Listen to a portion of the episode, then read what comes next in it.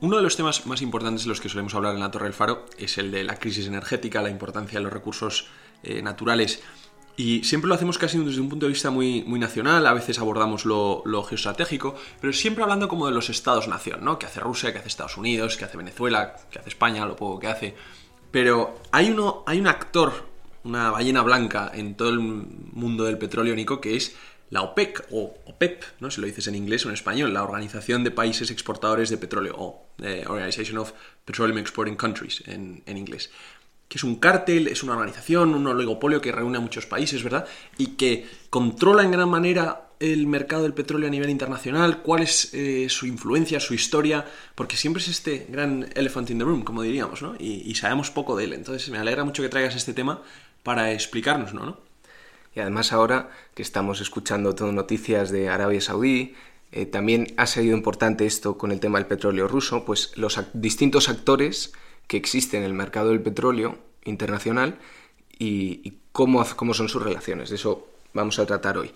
Has dicho que es un cártel y es algo que discuten los países que pertenecen a la OPEC. O sea, no se quieren llamar cártel. no se quieren llamar cártel, ahora esto es gran parte del debate, porque dicen que son una organización de colaboración que hablan entre ellos y cierran varios acuerdos internos. Porque, a ver, pongámonos que la definición de cártel es un grupo de empresas que se reparten un trozo del pastel del mercado para controlar eh, las, las, fuerzas económicas que regulan ese mercado, ¿no? Su oferta y su demanda. Y el debate aquí es si de verdad lo controlan tanto o no. Y luego una defensa que tienen los países que pertenecen a OPEC es que surge como reacción a ciertos comportamientos principalmente occidentales.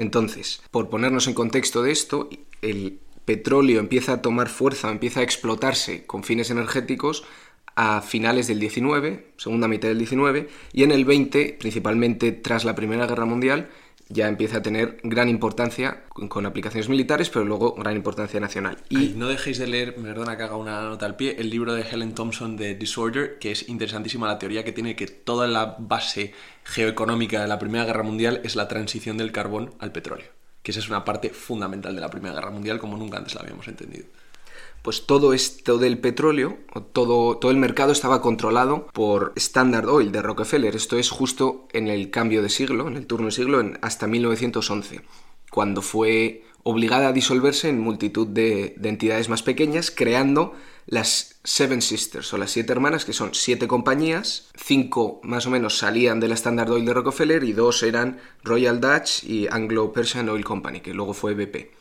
Entonces, entre americanos y británicos controlaban el flujo del comercio mundial. Y con controlaban me refiero a que no era no siempre explotaban los recursos en sus países, o la mayoría de las veces no lo hacían. Era principalmente en países del Golfo, en Oriente Medio, aunque también en algunos sitios de, Sudamérica e incluso en Asia. Entonces, esto causa reacciones por parte de los países, podemos decirlo entre comillas o no, también aquí depende de a quien preguntes o la perspectiva que tomes, que están siendo explotados de sus recursos naturales. Claro, porque era casi una forma de neoimperialismo, ¿no? las, compañías británicas y americanas tenían concesiones sobre los recursos de los países que, claro, no tenían gobiernos fuertes para resistir. No tenían gobiernos fuertes, no tenían tampoco capacidad para explotar, no tenían los conocimientos técnicos ni las herramientas para extraer esos recursos naturales. Y entonces había unos acuerdos en los cuales parte de los beneficios iban a los países donde estaba el petróleo y parte de los beneficios se lo quedaban empresas extranjeras malvadas. Malvadas, entiendas entre comillas, de nuevo depende de qué lado estés tomando la perspectiva.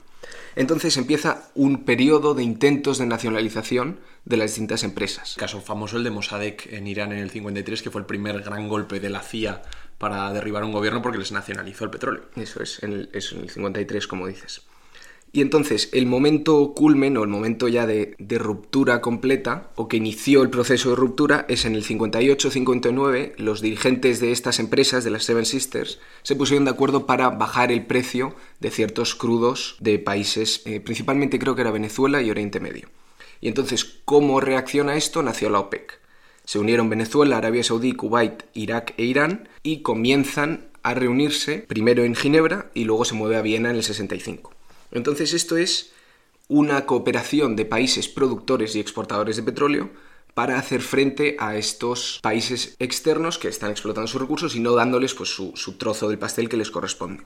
Entonces es muy interesante porque todo está sucediendo a la vez que en la Guerra Fría se está produciendo el proceso de descolonización. O sea, también es parte como mm, un apéndice de, ese, de, ese, de esa rebelión del sur global o del tercer mundo contra los países occidentales, ¿no? Y era algo que hizo muy fuerte a lo que se llamaba el Non-Aligned Movement, que no estaban o no se adherían completamente ni a Estados Unidos ni a la, Unión, Soviética, y esto les, les permitía cierto poder de negociación.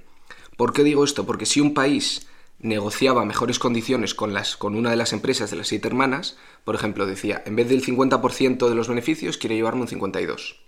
Entonces lo que hacían estas empresas, hablaban entre ellas y empezaban a producir más en otros países, reduciendo la del país que había conseguido mejores concesiones. Entonces se ve que aquí ninguno de los países o de las industrias nacionales tenía una posición de poder, se agrupan y pelean contra ello. Pelean contra ello consiguiendo y apoyándose mutuamente para nacionalizar sus industrias petrolíferas. Entonces, actualmente tiene 13 miembros. Se fueron añadiendo, viendo el éxito que, tenía este, esta organización. Se fueron añadiendo pues Qatar, Libia, Indonesia en el 62, Algeria, Nigeria. Pues tenemos países principalmente de África y de Oriente Medio, pero también otros países de, de otras geografías. O sea, es, la creación es un movimiento de resistencia para la protección de la materia prima. Y para enfrentarse a estos entidades internacionales.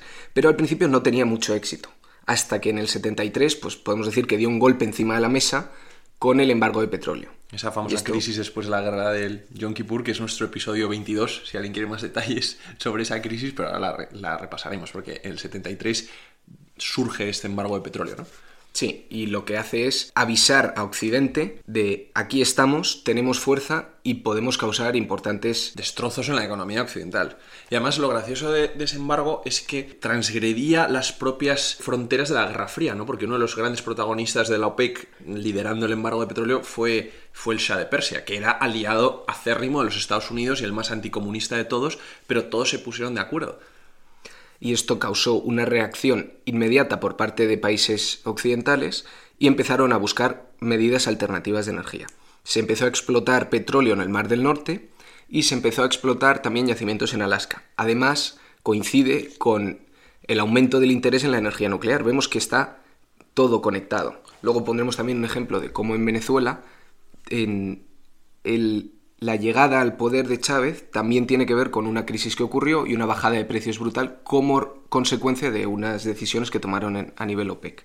Entonces, hemos hablado un poco pues, del contexto histórico, pero yo aquí creo que es muy interesante ver cómo son las relaciones entre países, tanto entre países miembros de la OPEC como entre la OPEC y países externos. También cabe mencionar que hay un, en 2016 luego explicaremos por qué, pero se, juntan otros países, principalmente Rusia, y crean la OPEC Plus o la OPEC más, que es los países de la OPEC más unos cuantos adicionales. Que tienen como los mismos derechos o los mismos... Mm, es que lo del tema de los derechos ahora llegamos a ello, porque está bastante poco definido. Esto surge como reacción a un aumento en la producción de Estados Unidos que ponía en peligro explotaciones eh, internacionales, principalmente por el fracking. Estados Unidos en la década del 2010 empieza a desarrollar y empieza a invertir mucho en las técnicas de fracking, que es explotación de yacimientos de rocas, rompes la roca y extraes el petróleo introduciendo químicos en la tierra. Entonces esto es muy... Es la gran controversia medioambientalista y tal, sí. Y entonces fuerzas a que salga el petróleo de los yacimientos de esquita, creo que se llama, se llama shale rock en inglés y esto es eh, la técnica del fracking, con la cual Estados Unidos aumenta su producción de manera brutal, pone en peligro o amenaza a la OPEC y la OPEC reacciona juntándose y creando la OPEC más, uniendo a Rusia. Pero, ¿qué es esto de reaccionar a lo que iba antes? De cómo funciona, por qué es importante y qué, qué controlan exactamente. Para distinguir aquí es importante tener claros tres conceptos, que es, hay tres grandes momentos en el recorrido del petróleo, en la cadena de valor del petróleo. El primero es la producción, el segundo es el refino y el tercero es pues, el consumo. Y cada país tiene unas características, características distintas. Tú puedes tener mucha capacidad de producción y menos capacidad de refino. Y me explico. Producción es el paso de sacar el petróleo que hay enterrado y lo sacas a la superficie. O sea, la extracción. La extracción de petróleo. Se llama upstream esto. Luego el refino es cómo se convierte ese crudo en productos derivados, que aquí los más conocidos, gasolina y diésel, pero hay multitud. Que aquí hemos de donde hemos hablado muchas veces de es donde influye si el petróleo es ligero o pesado, ¿no? Que es más fácil de refinar o más difícil. Eso es, según el tipo de petróleo, te es más costoso sacar un tipo de producto u otro. Entonces lo que normalmente hacen es, estas refinerías importan eh, petróleo de distintas características de distintos lugares del mundo.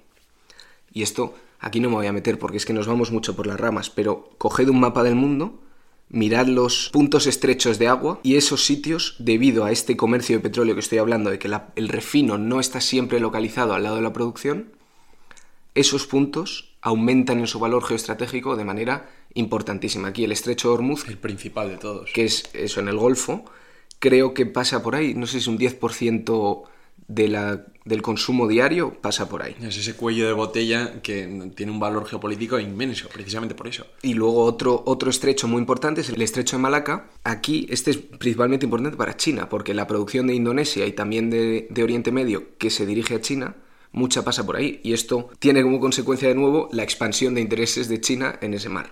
Bueno, como veis, nos podemos eh, liar aquí lo que queramos, pero sigo explicando este tema de la producción, el refino y el consumo. Los países que más refinan no tienen por qué ser los que más producen, eso lo entendemos, y tampoco los que más consumen. Esto tiene un segundo nivel de profundidad y voy a soltar aquí varias preguntas y exploramos un poco cómo es la relación entre dos países un poco opuestos o que tengan distintos niveles aquí. Por poner un ejemplo, Estados Unidos es el país que más produce, pero también es el país que más consume, lo que pasa es que consume más de lo que produce. Entonces necesita importar. Eso es, pero Arabia Saudita es un país que produce un 14% y ni siquiera entra en el top o en los más altos de, consumo. Entonces tiene un nivel de exportación muy alto. Vale, entonces esto es eh, extracción y consumo. ¿Y el refinamiento entre medias? El refinamiento entre medias, eh, Estados Unidos y China son los mayores. Generalmente si tienes más consumo, tiendes a tener más refino. El refino sube de valor el crudo, el crudo entra en la refinería, se, separa y se transforma en distintos productos derivados que sirve para todo. Gasolina, diésel, pero también eh, combustible de aviones, fertilizantes, químicos, se saca de todo el petróleo. igual es una pregunta muy estúpida, pero cuando hablamos de los barriles y tal, eso es el petróleo crudo recién extraído. Barriles, eso es. Eso es una unidad de medida, son 160 litros más o menos, unidad de medida de crudo extraído y más o menos consumimos 100 millones de barriles al día. Esto las cifras nos dan igual porque es difícil de, visualizar, pero bueno, por dar ahí... por, básicamente dividir el mapa del mundo en productores, refinadores y, consumidores, los países del Golfo son extractores. Extractores y con gran capacidad de refino. Y el consumo principalmente lo vemos en Estados Unidos, en China y Europa. Entre Estados Unidos y China se comen casi un 45% como estaba diciendo, además hay una segunda derivada de esto, que influye en cómo negocian los países. Que importa cuántas reservas de petróleo tiene tu país y cómo de rápido las estás agotando. Si tienes muchas reservas, bueno, vamos a poner el ejemplo contrario. Si tienes poca reserva, vas a tener poco nivel de negociación a la hora de fijar precios. La capacidad de extracción disponible es cómo de rápido puedes sacar tus reservas. Y la capacidad de refino es lo mismo, como le subes el valor a ese crudo y lo que estábamos, esto también lo hemos mencionado con el ejemplo, la diferencia entre de lo que produces, cuánto es consumo interno y cuánto puedes exportar. Entonces, yendo al ejemplo de la OPEC, cómo funcionan es, internamente fijan unas cuotas de producción y tratan de adherirse a ellas. O sea, todos los países se reúnen, que cuando se reúnen, una vez al año o... Se reúnen dos veces al año. Y ahí es donde fijan las cuotas del mercado. Claro, y aquí el tema es cuánto poder real tienen. O sea, la OPEC controla más o menos un 40% de la extracción del petróleo y un 60% del petróleo que se comercia. Entonces esto entendemos, hay otros que extraen y consumen internamente, pues la OPEC extrae y comercia, además de consumir internamente. Entonces esto le da un poder internacional importante, al menos a países individuales. Y esto mm, eh, recuerda, bastante a los diagramas que cualquier, las personas que hayan estudiado temas de empresa en la universidad, el diagrama de las cinco fuerzas de Porter, que dice cómo de fuerte es tu posición en una industria, pues depende del poder de negociación de los consumidores, el poder de negociación de los vendedores o de los suppliers, el peligro de nuevos entrantes, el peligro de productos que sustituyen, pues es que aquí vas analizando cada una de las fuerzas y dices, es que el petróleo no, no tiene en teoría por ahora o está empezando a haber sustitutos, los compradores no tienen otras alternativas y los vendedores tienen mucho poder porque están muy agrupados. Pues aquí vemos ejemplos de que la OPEC en teoría debería tener mucho poder. Pero hay otra cara de la moneda. Es para la OPEC en general es beneficioso limitar el volumen disponible. Y esto es oferta-demanda. Si hay menos crudo en el mercado, Subirá el precio. subirá el precio. Entonces, si todos se pusieran de acuerdo, la teoría dice que quieren limitar, en cierto modo, el nivel de crudo, que al menos no les conviene producir mucho. Bueno, es que eso fue lo que pasó en la crisis del 73. Limitaron muchísimo el embargo de petróleos, limitaron muchísimo la, la oferta y así es como subió el precio y se disparó la inflación que casi arruina todas las economías occidentales y que consiguió precisamente que las economías de Oriente Medio, las petrolíferas, pegaran el boom en los 70. Y nos es complicado imaginar eso. Igual que el COVID o pandemia era difícil de imaginárselo antes de que ocurriera, si vemos fotos de ese momento, colas en las gasolineras, restricciones de movimiento con, coche, o sea, nos es difícil de imaginar, pero esto puede pasar con un ejemplo tan tonto, tan fácil y tan improbable que explote una refinería importante. Si explota una refinería importante, el miedo se siente en todos lados. Explota o, bueno, se entiende, No, no, se- se, estropea o deja de funcionar un tiempo. Pero no, no somos conscientes de lo que fue la crisis de los 70, una crisis inducida por la baja oferta de petróleo que disparó los precios,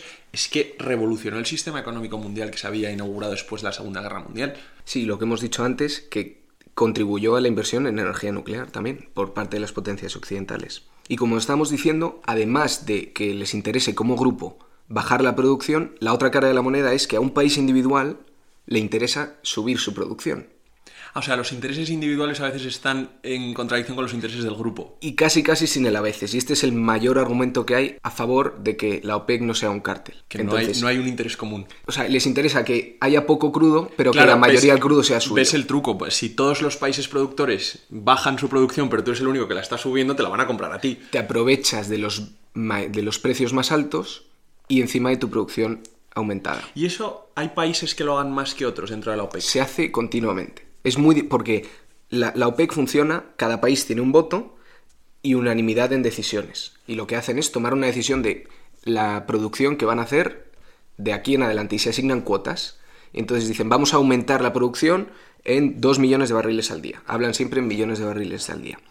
Y se asigna ese aumento de producción a distintos países según el porcentaje que tengan actualmente. Entonces, si tú estás produciendo un 20% esto es una burrada, vamos a poner un número más bajo, un 5% del petróleo mundial o del petróleo dentro de la OPEC y se, se asigna un aumento de 2 millones de barriles al día, a ti te tocará lo proporcional, 5% de esos 2 millones de aumento que se han asignado.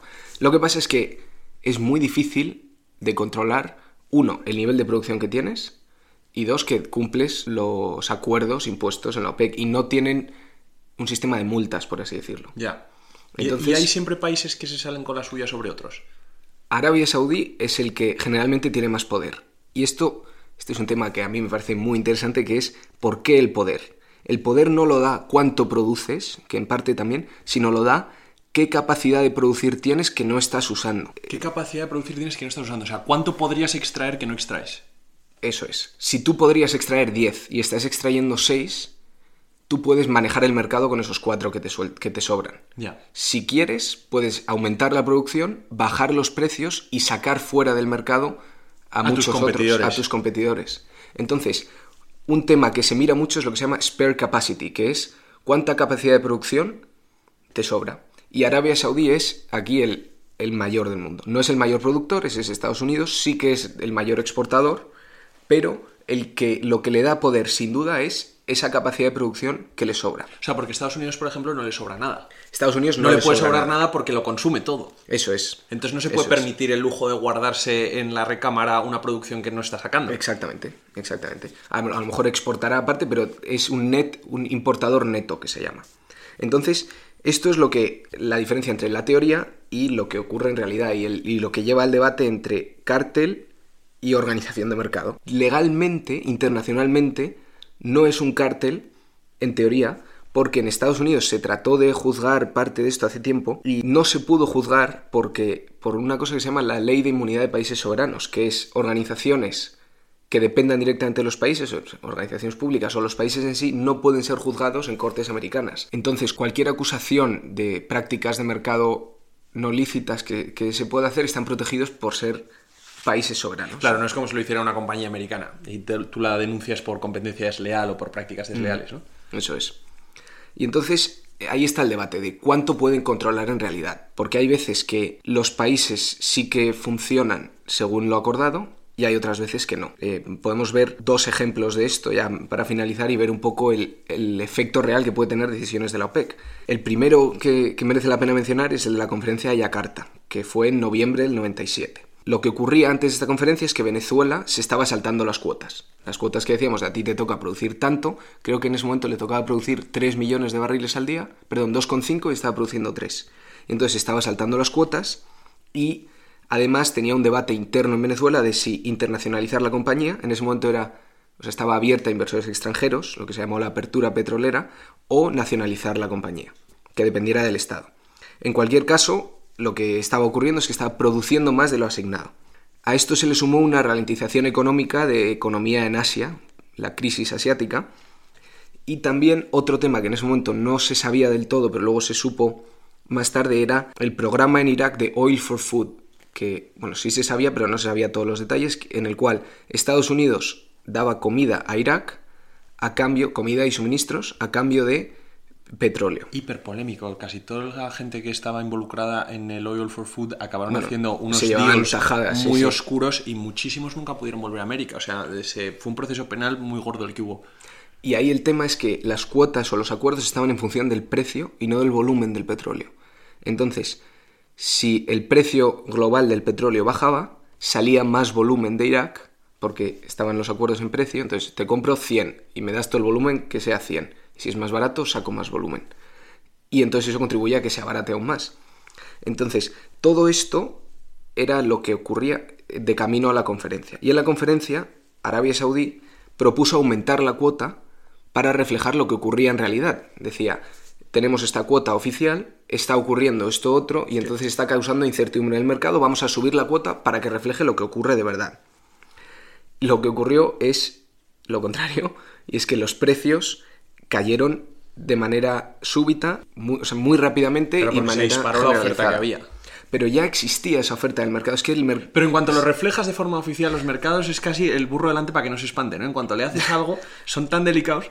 Pues eso causó una bajada de precios de más o menos un 30% del 97 al 99. Y esto es lo que estaba diciendo antes, que Chávez ganó las elecciones en febrero del 99, ayudado por esta bajada de precios que causó un problema muy grande en Venezuela. Bueno, pues eso es un ejemplo de cómo decisiones de la OPEC afectan en general a la economía y a efectos estratégicos en otros países.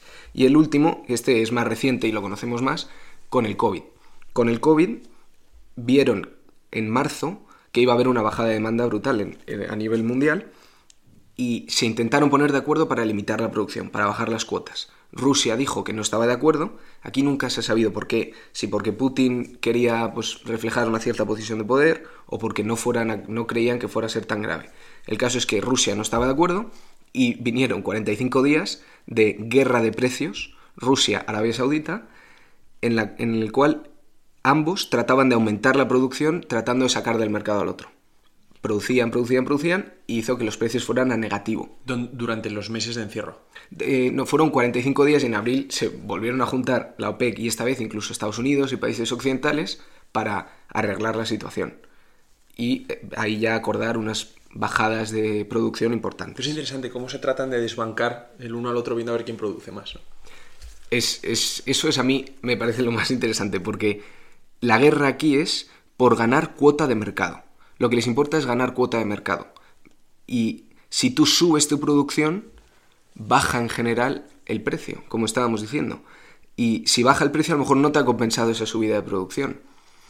Y de nuevo, lo que importa es cuánto poder tengas de, como poder de oportunidad o cuánto puedas producir claro, más. Porque cuando, metes cuando tú tienes un spare capacity es si nos metemos en una carrera a ver quién produce más, yo te llevo la delantera porque tengo capacidad de producir mucho más. Eso es y puedo bajar los precios cuando quiera subiendo la producción.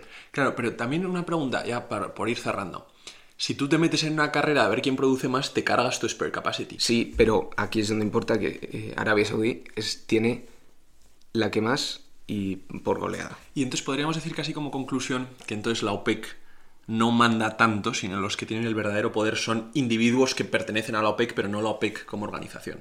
Sí, sí, eso me, me parecería un buen resumen. Y también agentes, o sea, la OPEC funciona más y mejor cuando se une contra un enemigo común. Claro, principalmente en el 73. Eso es, y países consumidores.